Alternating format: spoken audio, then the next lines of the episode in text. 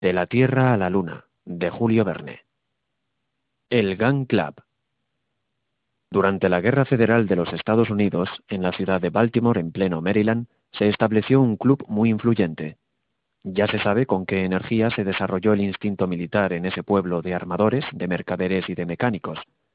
Simples negociantes saltaron de su mostrador para improvisarse como capitanes, coroneles, generales, sin haber pasado por las escuelas de aplicación de West Point.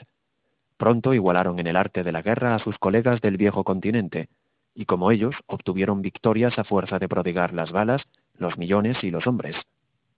Pero en lo que los americanos superaron singularmente a los europeos fue en la ciencia de la balística, no porque sus armas alcanzasen un grado más alto de perfección, sino porque consiguieron dimensiones inusitadas y por consiguiente obtuvieron alcances desconocidos hasta entonces.